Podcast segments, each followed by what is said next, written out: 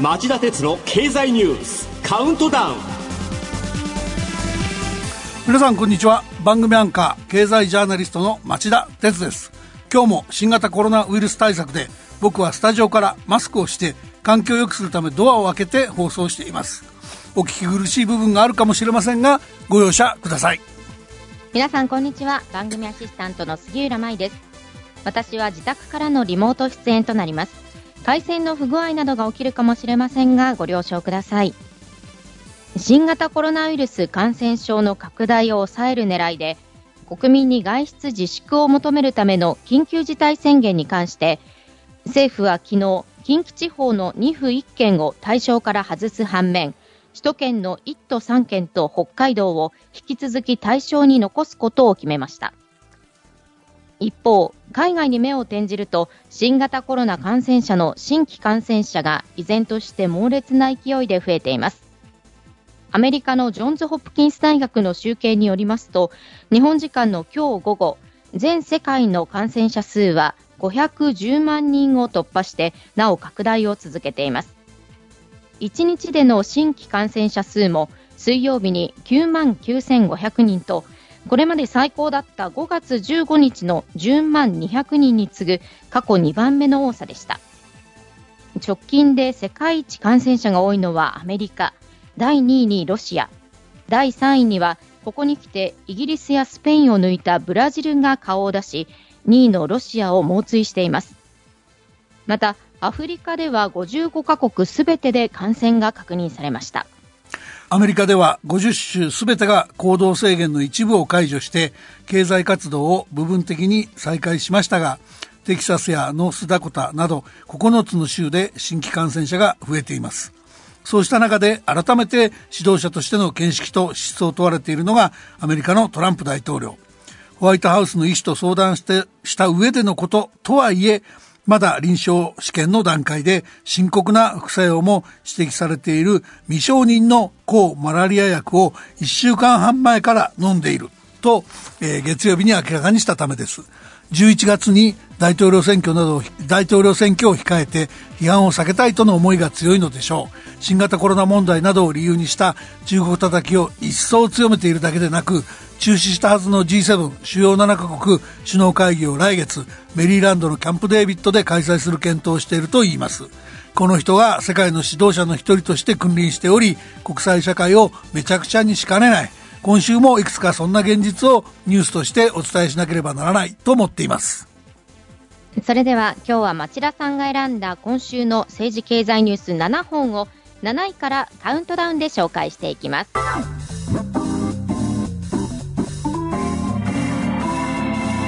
町田徹の経済ニュースカウントダウン。第7位のニュースはこれです。ナスダック中国勢のアメリカ上場を制限へ。アメリカのトランプ政権が先週金曜中国の通信機器メーカーファーウェイに対する事実上の禁輸措置を一段と強化すると発表したのに続き今週火曜証券取引所のナスダックが SEC= アメリカ証券取引委員会に提出した文書から中国勢のアメリカ市場上場を事実上制限する方針であることが判明しました。一方、金融措置は商務省が打ち出したものでアメリカ製の製造装置を使って作られた半導体はアメリカ国外で製造されたものであってもファーウェイへの輸出を禁じるという措置です。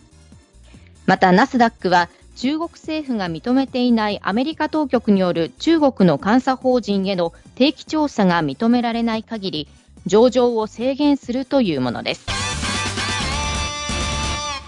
トランプ政権の対中強硬路線に対し中国共産党系メディアの環球時報英語版は先週金曜日夜中国はアップルやクアルコム、シスコシステムズとボーイングを標的に報復する準備があるとする諸説を掲載しており、両国の対立が一段と激化するのは避けられそうにありません。第6位のニュースはこれです。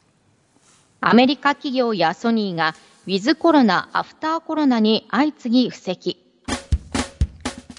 アメリカ企業や日本のソニーが新型コロナウイルス感染症の蔓延するウィズコロナの状況やコロナ収束後のアフターコロナの経済社会の到来を睨んで相次いで大胆な布石を打ち始めました。ここ数年ネット通販最大手のアマゾン・ドット・コムの構成に苦しんでいたスーパー最大手のウォルマートが宅配サービスを強化しています。またフェイスブックは火曜一部地域で中小企業が手軽にネット通販を始められる Facebook ショップスの提供を開始しました。一方、ソニーは火曜日、3955億円を投じて TOB 株式公開買い付けを実施し、金融事業を手掛ける上場子会社ソニーフィナンシャルホールディングスを完全子会社化すると発表しました。ウォルマートの戦略は早くも成果を上げつつあります。火曜日に発表した2020年2月から4月期決算で、純利益が前の年の同じ期に比べ4%増加のおよそ4270億円を確保。最終現役見通しだった市場予想を覆してみせました。この快挙を牽引したのが宅配事業を営む EC 部門。この部門の売上高が74%も増えました。ソニーは来年4月に社名をソニーグループに変更。金融もフィンテックも中核事業に据えて複合的に稼ぐ体制を整えると言います。なお、日本でもアメリカのネットオークション大手 eBay 傘下の eBay ジャパン合同会社が木曜日から国内の通販サイト9点の新規出店者が通常売上の6から10%程度支払う販売手数料を期間限定で無料にするキャンペーンを始めました。中小企業のオーナーの方は EC 開始を検討するチャンスかもしれません。それでは第5位のニュースは？ソフトバンクグループが過去最大の最終赤字に手元資金確保へ虎の子アリババ株を一部売却ソフトバンクグループは月曜2020年3月期決算を発表し最終損益が前の年の1兆4000億円の黒字から一転9615億円の赤字と過去最大の赤字に転落したことを明らかにしました。懸念される資金繰りについては保有する中国のネット通販大手アリババグループ株の1割程度を売却して1兆2500億円の資金を調達したことや T モバイル US 株を手放す計画があることなどを明らかにしました。えー、孫さんはかつての危機を当時虎の子だったヤフー株の評価益でしのいだ綱渡り的な成功体験があります。今回のアリババ株や T モバイル US 株の売却はもう一度同じ手を使おうというものですが、物言う株主の登場もあり、大きく書き込んでいるメインバンクなどは気が気でないかもしれませんね。とはいえ、新型コロナに苦しめられているのは何もソフトバンクだけではありません。続いて4位のニュースは。レナウンの民事再生、東京地裁が手続きの開始を決定。アメリカでも老舗デパート JC ペニーが経営破綻の浮き目。アパレル大手のレナウンは先週金曜、東京地裁から民事再生手続き開始の決定を受けたと発表しました。債総額はおよそ138億円でした。ブランド力の低下ですでに2期連続の赤字となっていたところに、新型コロナウイルスの感染拡大による営業休止が直撃して医療品の販売が急減。資金繰りに行き詰まったとのことです。新型コロナの感染拡大以降、国内の上場会社が事実上破綻するのはこれが初めてです。また同じく先週金曜、アメリカの老舗デパート JC ペニーが日本の民事再生法に相当する連邦破産法11条の適用を申請し、経営破綻しました。まあ、なんと言っても両者とも日米の老舗中の老舗ですから、やはり時代の流れを感じさせる破綻劇というしかないでしょう。レラウンの場合、長年の経営不振の末、中国の元国有企業でアパレル大手のサントンニュイグループの傘下に入ったのが2013年のこと。今回はこのグループから売掛金回収ができなかったことも破綻の直接の引き金の一つになったとされます。あと、破綻に至らなくても企業業績の悪化も目立ちます。日本経済新聞社が先週金曜の19時までに発表を得た大手上場企業1273社の決算を集計したところ、26%相当の337社が1月から3月期に最終赤字を計上しました。これは東日本大震災が発生した2011年1月から3月期の30%以来、9年ぶりの多さなんです。まずは7位から4位までのニュースをお送りしました。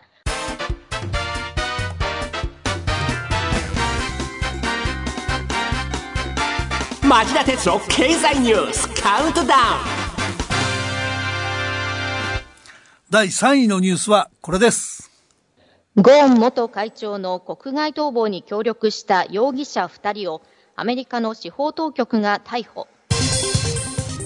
アメリカの司法当局は水曜、日産自動車前会長で保釈中だったカルロス・ゴーン被告の国外逃亡を手助けしたとされる3人のうちの2人を東部マサチューセッツ州で逮捕したと発表しました。逮捕されたのはアメリカ国籍でアメリカ陸軍の特殊部隊グリーンベレーの元隊員とみられるマイケル・テイラー容疑者とその息子のピーター・テイラー容疑者です。2人はゴーン被告が滞在するレバノンに向かう予定で出国直前だったといいます。逮捕を受けて東京地検は昨日身柄の引き渡しを正式要請する準備に入りました。2人の容疑者は、えー、去年の12月ゴーン被告がトルコ経由でレバノンに逃亡するのを手助けしたとして出入国管理法違反幇助などの疑いが持たれています。日米両国は犯罪人引き渡し条約がありますから、二人の身柄が引き渡され、えー、ゴーン税会長を密出国させた逃亡劇の全容が明らかになる可能性が出てきました。では、第2位のニュースはこれです。WHO 総会、独立した調査を求める決議を採択して閉幕も、米中対立の深刻化が浮き彫りに。テレビ電話会議方式で行われた WHO 世界保健機関の年次総会は火曜。日本 EU ヨーロッパ連合オーストラリアが共同提案した WHO のコロナ対応に関する独立した包括的検証を求める決議を採択して閉幕したものの米中対立の深刻さを印象づける総会となりました。仕掛けたのはアメリカのトランプ大統領でアメリカの WHO からの脱退があり得ると恫喝外交を展開しました。対照的に中国は習近平国家主席が演説で今後2年間におよそ2150億円を拠出すると発表。WHO への影響力を一段と強化する構えを見せています。ニュースにあったように、米中の対立は深刻で、国際的な連携が必要な新型コロナウイルス対策の先行きを憂慮させるものとなっています。最初の難問は総会で採択された検証作業でしょう。ウイルスが具体的にどこから来て、どのように広がったのかを調べる必要があるんですが、すでに中国はウイルスのサンプルを破壊したとされます。加えて中国は発生源とみられる中国湖北省武漢市への立ち入り検査も WHO 以外には認めてません。この機に乗じて国際的な存在感を高めようという中国の意図は明らかで、マスク外交と呼ばれる支援を通じた途上国の囲い込みに力を入れるほか、今日開幕した全人代で新たな香港統治の立法をするという構えです。一方でアメリカでは新型コロナの死者が9万人と世界最多になっており、大統領選を控えるトランプ氏が自身への批判をかわす狙いで WHO や中国批判に躍起という側面もあります。まあ、過去に現職で再選できなかった大統領は、パパブッシュにしろ、ジミー・カーターさんにしろ、経済で負けてますから、トランプさんが向きになるのは当たり前といえば当たり前なんですけどね。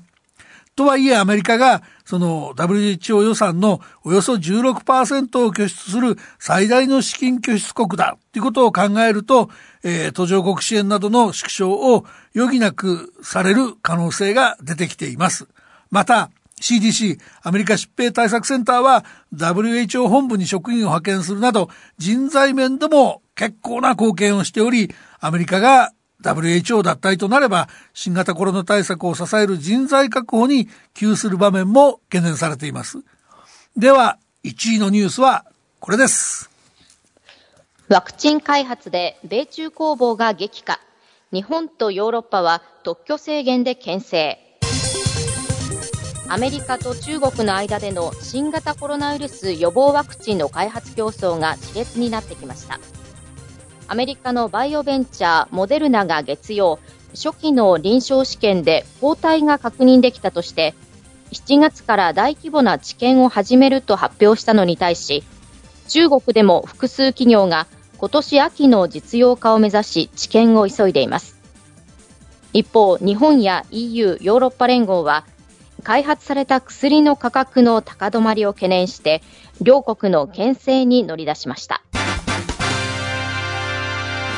杉浦さん、この牽制なんですがね、はい、エイズ治療薬をめぐって、先進国の製薬会社の特許を買い取ってプールし、途上国の後発薬メーカーに製造などのライセンスを与える医薬品特許プールっていう仕組みがあって、こいつをモデルにして似たような仕組みを整備しようっていう話のように見られてるんですね。で、これこういうことをやらないと、第1号のワクチンを開発した企業が特許を盾にとって法外な価格設定を行い、必要な国に行き渡らないリスクがあるからなんです。ただ、WHO に、あの、WHO の決議にこういうのを日本は、日本やヨーロッパ入れたんですけど、これ強制力がなく、当のアメリカと中国はワクチン開発に成功した企業の開発コストを回収するチャンスを、えー、潰すことになりかねないため、決議に賛同しておらず、先行きは全く楽観できないんですね。うん以上、町田さんが選んだニュースを7位からカウントダウンで紹介してきました。さて、今週の放送後期はお休みです。この後5時35分からの町田鉄の経済ニュース深掘りは、政権の介入の是非から検察への信頼に、問題の本質を一変させた黒川検事長の賭け麻雀と題してお送りします。じゃあさん、これは思わぬ方向になりましたよね。まあ、密の麻雀やってちゃいかんですよ、3密のね。そうですね。ぜひお聞きください。それではこの後5時35分から再びお耳にかかりましょう。さようなら。さようなら。